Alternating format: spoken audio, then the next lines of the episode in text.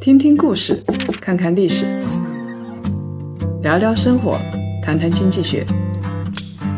欢迎大家收听《谈谈》，大家好，我是叶檀。少说废话，不说假话，聪明人一起说人话，独立思考，理性投资，拒绝被洗脑。欢迎大家继续收听由叶檀财经与喜马拉雅共同推出的《谈谈》。当下这个时代啊，我们有很多流行的款式、流行的审美，比如说锥子脸、大眼睛和嘟起来的厚嘴唇，有人把这个叫香肠唇。这是为什么呢？从宋朝开始就有了小脚文化，到现在居然要去削骨，整成一个锥子脸。这其实都是每个时代经济和人性的产物，背后是有一套资本市场的逻辑的。这一期我们来谈一谈，在裹小脚和网红脸的背后，人性是怎么和经济和消费结合起来的。现在啊，地球上人很多，七十亿人，很快要到一百亿人，而且大多数人都酒足饭饱，充斥着过多的荷尔蒙。出现了网红经济、男色经济。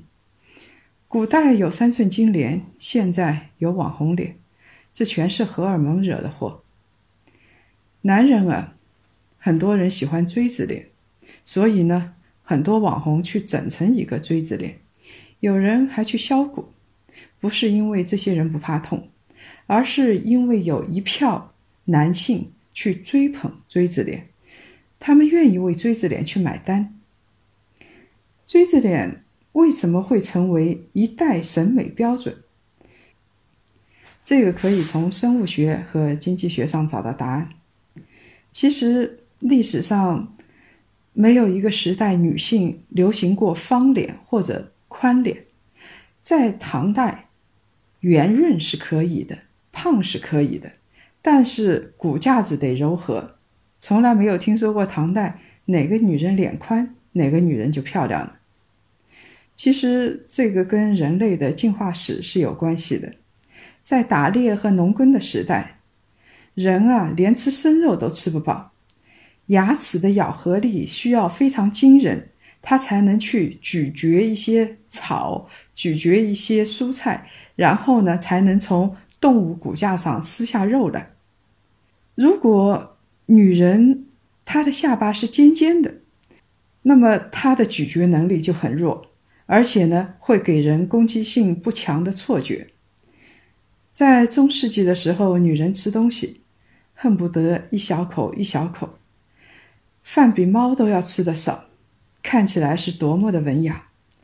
其实，从传统社会来看，女性不就应该这样子吗？撒撒娇，卖卖萌。她的使命就完成了。如果女性长了一个比男人还宽的下巴，这还是女人吗？男性喜欢下巴尖的女性，是因为他们不喜欢女性过于强势，或者在他们眼里有太多的雄性激素。男女相反，对于男性和女性，我们的审美观是相反的。在进化生态学上。把这个事情称为性别二态性。我们接下来说说男人，其实很有意思，就是男性跟女性刚好相反，他们的魅力通常跟他们宽宽的下颚是有关系的，因为这说明他们有雄性激素，或者他们的咀嚼能力相当强，食量很大，可以干更多的体力活。而且这就意味着他们有很强的攻击性。当他们攻击性比较强的时候，也意味着他们打猎的时候能打来更多的猎物。从传统的审美上来说，我们欣赏男性的，通常我们说国字脸。什么叫国字脸呢？就是他的下巴这儿是比较大的，腮帮子比较大，这样的男性比较受女性青睐，因为觉得有安全感。谁说下巴大的男人一定有安全感？但是从生物学上，我们就不可理喻，就是这么认为的。没有人会嫌姚明他的下巴太宽，下颚太大，因为他是男人。但是呢，李宇春他的下巴稍微宽一点就被说个不停，所以这也是生物学上的一种歧视。另外一些审美观也是跟男性的审美有关系的，就是现在很多女人拍照片的时候，啊，都要做出一副惹人怜爱的样子，瞪大眼睛，嘟着嘴，圆圆脸，这种感觉会给人一种不成熟的幼年的感觉。有个词叫“幼齿”，就是牙齿的齿。其实这是一种返回童年的现象。从生物性上来看，我们每个人童年期都胖胖的，眼睛大大的，呃，脑袋圆圆的，给人一种纯洁的感觉，没有思考能力，人畜无害。这样子呢，会激发起某些男性的保护欲。说到幼齿文化，我们就得说一说日本变态的美少女文化。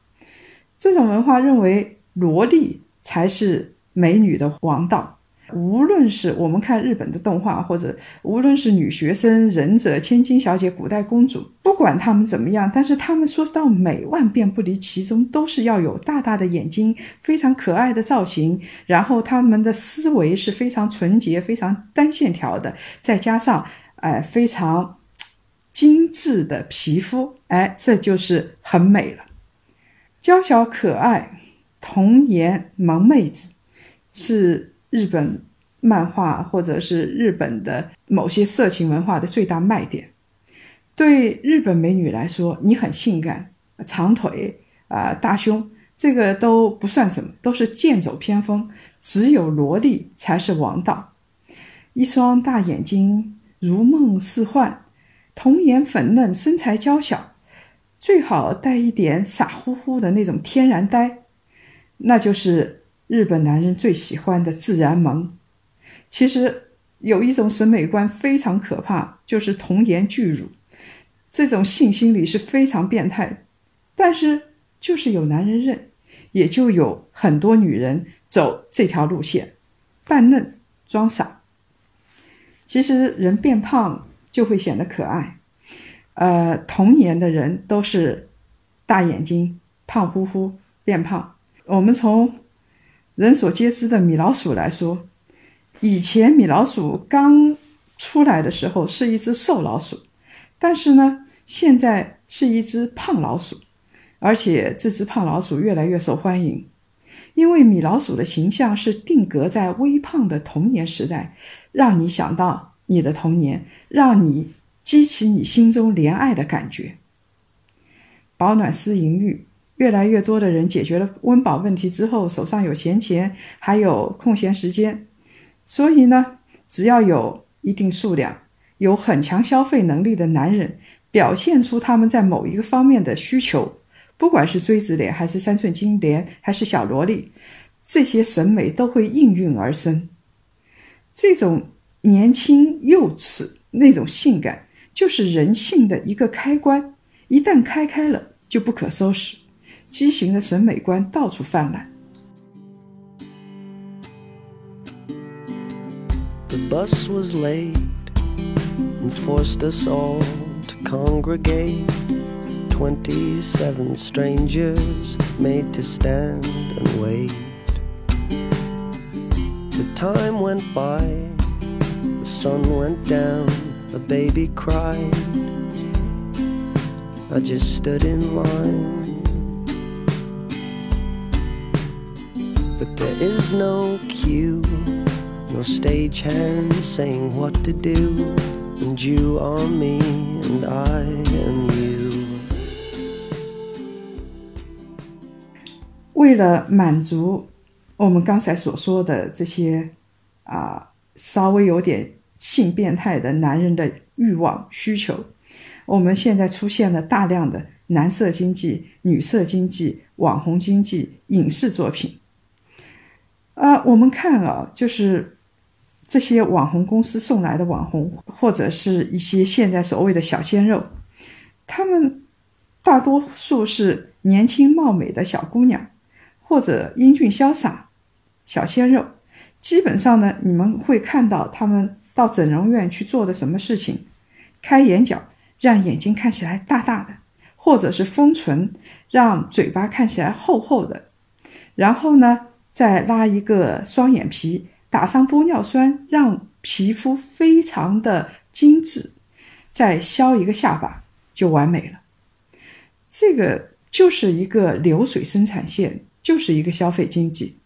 现在的大荧幕是适合小脸的，那么现在当红的女星其实都是小脸，不光是女性了，就是现在我们知道也有男色时代之说。那么我们看到这些小鲜肉出来，不管是吴亦凡、杨洋这些人，我们会发现他们的脸很小。他们的下巴很尖，眼睛通常会比较大，很纯洁，看起来就像是二次元里边的人物。以前中国女人很欣赏的国字脸、田字脸，现在我们已经很难在荧幕上看到这样的脸了。陌陌有一项最新的数据，粉丝数最高的十大主播，在二零一六年。创造的收入是一点一五亿，相当于六个德云社的收入。他们的平均月薪是七十五万块钱，再加上七千块钱，七十五点七万。这些网红主播看起来都比较像，大眼睛、锥子脸。哦，我说到这儿，再说大眼睛和锥子脸，连我说的都有点烦了。但他们看了又看，居然还不厌烦，这是真爱。现在的幼齿文化。小脸文化其实跟古代的小脚文化性质是一样的。我们以前曾经有一期做过小脚，小脚有两个目的：第一个目的是锁住女人，不让女人离开家庭。你走路都走不动，你怎么可能离开家？另外一个是满足男人的性心理。其实，呃，这一点中国跟日本很像。女人能够引起男人情欲的地方，其实并不是裸露，这个跟西方文化不一样，而是一种隐藏、遮遮掩掩。比如说，呃，日本人喜欢看你和服后面的白白的一段一截脖子，那他们就认为很性感。还有，对于中国的古代的。宋代以后的很多男人来说，你如果有一双小弓鞋，鞋里边是一双小脚，那他们就会认得认为很性感。当然，一般他是不露出来的。那个时候，三寸金莲是非常受男性喜欢的，很多文化人是拜足狂、金莲癖。清末有一个学者呃，很有名的，叫辜鸿铭，他的英文可是呱呱叫。呃，中西文化皆通。但是就是这么一个人，居然是一个小脚迷，而且他还有他的理论。他认为裹脚能使血液向上流，从而使臀部变得丰腴性感。他认为中国女人裹小脚跟欧洲女人穿高跟鞋是一个道理，有异曲同工之妙。哎，我还真不能反驳他啊！我觉得现在女人穿很高的高跟鞋。确实有激发性欲的作用，就是让身材袅娜。那个时候，辜鸿铭就看到了。当然，现在的中国女人还在实践他的这个理论。在一些饭局上，很多男人会用我们以前说的这个唐字文化或者八大胡同文化，有些男人会用把女人的金莲脱下来，那个小小的鞋子、小工鞋脱下来，把酒杯放在鞋子里面。喝酒，这个叫做连杯。我们以前还有非常有名的文化人啊，像李渔、方寻这种人都是小脚癖，他们都有长篇大论的文章来研究小脚。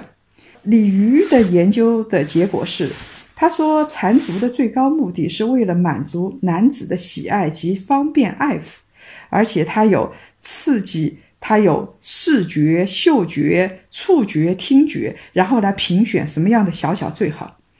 放到现在来看的话，这不就是一种性变态吗？但是在当时觉得很顺理成章。现在的女人削，就是削脸、削骨、削成锥子脸，我们现在觉得很平常。但是再过上一百年，有人恐怕我们的后代会认为现在的性心理实在是非常变态。小脚之所以当时的小脚之所以会流行，是因为市场有需求，所以就有源源不断的供给。不管是小脚还是锥子脸，形式在更新，但是性质没有变，因为人性不会变。以前大家喜欢小脚女人，喜欢大胸的女人，现在呢喜欢网红脸，喜欢 A 四腰，所以我们就会看到女人捏着一张 A 四纸来量自己的腰。今年又有一个新词，我不太懂是什么意思，就是欧美的蜜桃臀。这个我我相信有可能是指她的臀部很翘，然后看起来像蜜桃一样。其实说来说去就是机器人的性感，利用人性来圈钱，这其实就是消费经济的一大套路。好，这期节目呢就到这儿。当然了，我们要说的是，我这儿非常旗帜鲜明，我认为参差多态才是美。啊，方脸也好，圆脸也好。尖脸也好，它有各种不同的美法。我们如果现在这个时代只有一种美，那这个时代就太无聊了。今年呢，我们会有大大小小的线下活动，期待和大家的互动。希望大家加入夜谈财经的大家庭，一起策划，一起玩。搜索微信号“英文夜谈 Family 一”，加入我们的大家庭。我们在这儿等你。继续来分享两位朋友的留言。有一个叫俊子基地的朋友说：“他说，我三八节什么都没收到。记得三八节的时候，我问我老公一句话：你准备送我什么？他回了一句离题万里的话，而且很离谱。你知道我爱你一生一世，五二零加幺三幺四等于多少吗？然后。”估计这位朋友就傻了，然后她老公说是一八三四，什么意思呢？一巴掌扇死你！我顿时无语。这位朋友她的老公也是够狠的啊！你就是不想送礼物，也不要说这么狠的话，还能好好的过日子吗？另外有一个朋友名字很长，叫从前有棵树，树旁有条河。他说啊，这次我一定要评论一下。每年生日啊，我老公都会送我预期之外的礼物，就是啥礼物都不送。想想我就很生气。他很老实，但是呢，一点也没情调，一点也不浪漫。我都快后悔跟他结婚了。啊，我劝这位朋友一句啊，你老公很不浪漫，你也不是今天才知道的。他也没有说狠话，只要他平时对你好，不送就不送了吧。反正家里的钱，他的钱都在你的兜里，对吧？我想说的是，各位男性朋友，其实过节的时候给自己老婆送一份礼物，就真的这么难吗？哪怕是送一朵花、煮一顿饭，只要是预期之外，哪怕不花钱，对方都会觉得很幸福。你一点心思也不想花，你真的爱对方吗？你问问自己。看直播的时候，主播很漂亮，就有人不断的送花送游艇，自己被荷尔蒙控制了，还乐在其中。但是呢，替你操心的另外一半，你一点也不愿意体贴，这是有多傻才能做出这样的事情？当然，我这句话也是说给女性的。如果你的丈夫对你很好，难道你体贴他一下很难吗？体贴一下也不会死。如果各位想了解更多财经经济类的资讯，请搜索拼音谈财经，或者呢关注公众号夜谈财经。下周五下午五点同一时间老地方，我们不见不散。